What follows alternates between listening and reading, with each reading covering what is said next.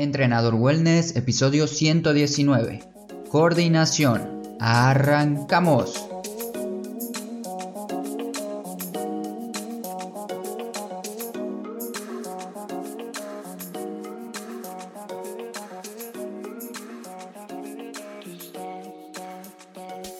Muy buenos días para todos, bienvenidas y bienvenidos a Entrenador Wellness un podcast donde vas a aprender realmente sobre entrenamiento, alimentación y lo fácil que es generar hábitos saludables para obtener la vida que de verdad te mereces.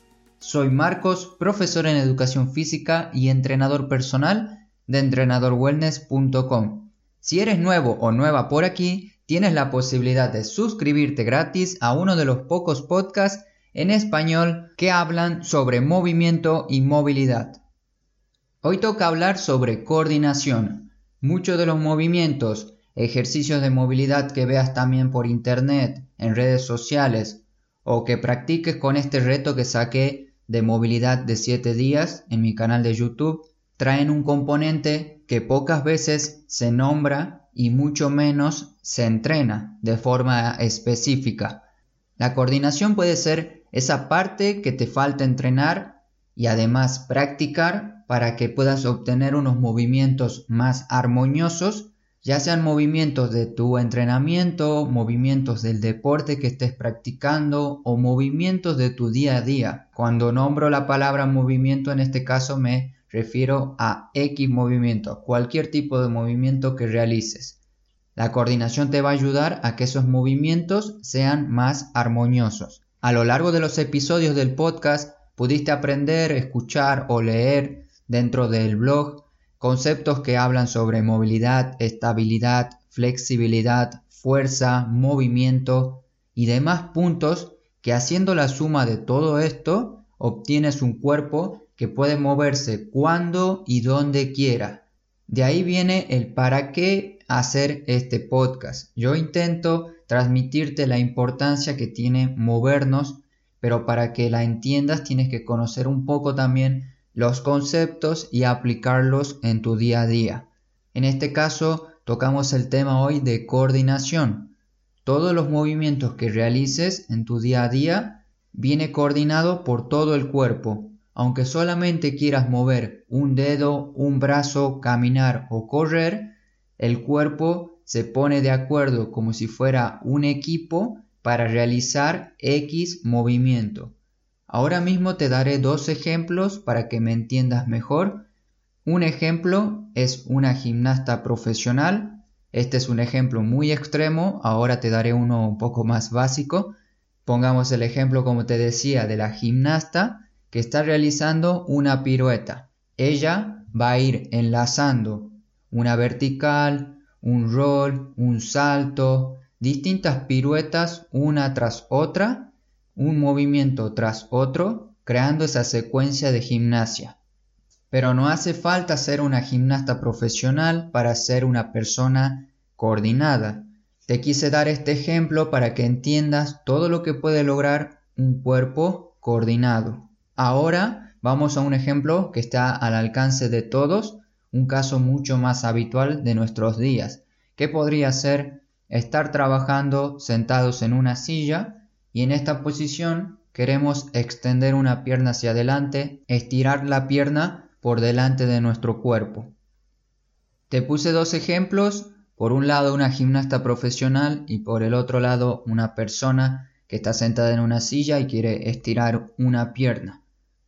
A simple vista o escucharlos de esta manera, parece que no tiene nada que ver lo que está haciendo uno y el otro pero ambos movimientos requieren una secuencia similar de coordinación, ya sea el movimiento más sencillo o el movimiento más complejo, más difícil, interviene lo siguiente, un grupo de músculos agonistas, un grupo de músculos antagonistas y un grupo de músculos llamados estabilizadores. Continuamos con el ejemplo de la persona que está sentada en la silla y levanta una pierna el agonista en este caso sería la pierna que contrae, contrae el cuádriceps para levantarla. Los antagonistas en este caso serían varios, pero para hacerlo más simple al ejemplo, vamos a poner que son los isquiotibiales, los músculos que están por detrás del muslo. Los del cuádriceps están por delante, los isquiotibiales por detrás de tu muslo. Ellos harían la acción contraria al agonista, oponiéndose un poco al movimiento para que se pueda lograr. Y luego tenemos los estabilizadores, también conocidos como sinergistas. Ellos cooperan con los músculos agonistas en los movimientos que se desean hacer, así sea más controlado y más eficiente. Resumiendo estos tres puntos en simples palabras. Tenemos los músculos que te estabilizan según la posición de tu cuerpo, otro grupo de músculos que realizan la acción y otro grupo de músculos que se relajan para lograr el movimiento. Entonces, después de esto, ¿qué es la coordinación? Te lo explico de una forma muy general. La coordinación se le puede llamar, se le puede decir cooperación o combinación como sinónimo, ya que cada parte de nuestro cuerpo coopera para lograr un movimiento. Los diferentes músculos y articulaciones cooperan como si fueran un gran equipo, una analogía que aprendí de Todd Hargrave esta analogía de trabajar en equipo de forma coordinada te puede ayudar a entender la importancia que tiene de entrenar la coordinación, de ser una persona más coordinada.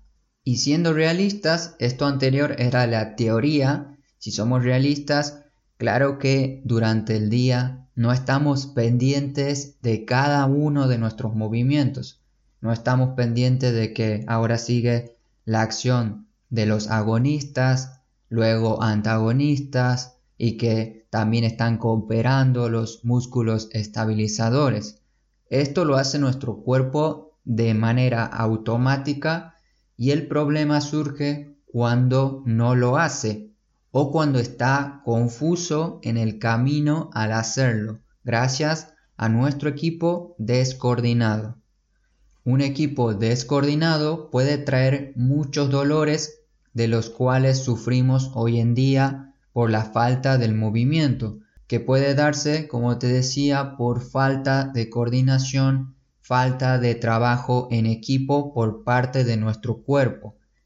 ¿Y a qué me refiero con este equipo descoordinado? Te preparé dos ejemplos, así lo entiendes bien y tienes más cuidado con estas dos acciones que capaz las haces o capaz conoces alguna persona que la está haciendo para que cuide un poco más su cuerpo. El primer ejemplo es un ejemplo de oficina, un ejemplo de escritorio. Digamos que estás trabajando en la oficina y cada vez que entra un compañero a tu oficina o alguien que te quiere decir algo, tienes que darte vuelta para hablarle, para saludarlo, para mirarlo. Cada vez que te das vuelta, ¿con qué músculo, con qué grupo muscular lo estás haciendo? Digamos que cada vez que lo haces solamente mueves el cuello. Y a lo largo del día, cada vez que pasa la misma acción, cada vez que pasa lo mismo, mueves el cuello hacia la izquierda, mueves el cuello a la derecha y solamente te enfocas en esta parte. Al finalizar el día, ni hablar la semana, ni hablar el mes, los músculos del cuello estarán fatigados, cansados y doloridos porque el equipo completo, todo tu equipo no estaba participando, solo estaba jugando la parte del cuello, un único jugador. Los músculos del torso, la movilidad del tórax al girar, los músculos de tu abdomen que también te permiten rotar, no estaban en la cancha jugando. Y cada uno hubiera gastado X cantidad de energía y movimiento, todo hubiera salido, te aseguro, mucho mejor. La calidad de tu movimiento se relaciona por la capacidad también de tu coordinación. Y otro ejemplo típico es el dolor de espalda baja, el dolor de la zona lumbar. Agacharte a buscar un objeto del suelo parece una tarea sencilla, una tarea fácil, pero si no tienes la coordinación suficiente, vas a hacer fuerza con la zona lumbar, con la espalda baja y no vas a utilizar tu cadera, que sería lo más indicado, y también flexionar las rodillas. De ahí la importancia de esta analogía de jugar en equipo, de tener un cuerpo coordinado. Y para terminar, hay distintos tipos de coordinación, existen muchos, pero yo aquí me quiero enfocar solamente en tres, porque dentro de poco Tendrás disponible ejercicios para que practiques tu coordinación de una forma divertida y así le puedas dar un toque diferente a tus entrenamientos. Tal vez ya te esté costando continuar con tus entrenamientos, ir a entrenar ya se está volviendo un poco tedioso o hacer tu propio entrenamiento en casa se está volviendo un reto utilizando estos ejercicios de coordinación que siempre cuando los propongo y los hacemos con mis alumnos en las clases les saca una sonrisa y además pueden entrenar esta gran habilidad sin estar tan pendiente de estos ejercicios. Y los tipos de coordinación serían coordinación motriz, que es la coordinación de los músculos del cuerpo en función a lo que perciben nuestros sentidos. Esta se refiere a la coordinación en conjunto, que puede ser caminar, correr. Luego tenemos la coordinación ojo-mano, que es manejar, utilizar las manos en función de lo que perciben tus ojos. Por ejemplo, lanzar una pelota con las manos. Y la última es la coordinación ojo-pie, que es manejar o utilizar tus pies en función a lo que están percibiendo tus ojos. Y el ejemplo más conocido, más típico, patear una pelota. Te dejo algunos videos, así puedes ver la diferencia entre estos tipos de coordinación en el artículo que acompaña este episodio. Como conclusión y despedida, muchas gracias por escuchar este episodio. Fue un poco más corto de lo normal porque quiero poner la parte práctica ordenada en un futuro artículo Así la tienes disponible, todo ordenado para que puedas entrenar tu coordinación en casa o al aire libre. No vas a necesitar muchos elementos ni cosas raras, ya vas a ver. Es algo sencillo y vas a poder entrenar, como te digo, tu coordinación. Si llegaste hasta aquí y aún no te suscribiste, no sé qué esperas porque este podcast te va a ayudar a mejorar tu salud a través del movimiento, movilidad y entrenamiento de fuerza. Si este episodio te gustó o aprendiste algo nuevo el día de hoy, puedes apoyar al podcast con un me gusta y compartiendo por supuesto el episodio, como siempre digo, con una sola persona. Con una sola persona que creas que este episodio le va a ayudar. Quiero que disfrutes mucho tu fin de semana, no te olvides de moverte. Hasta pronto.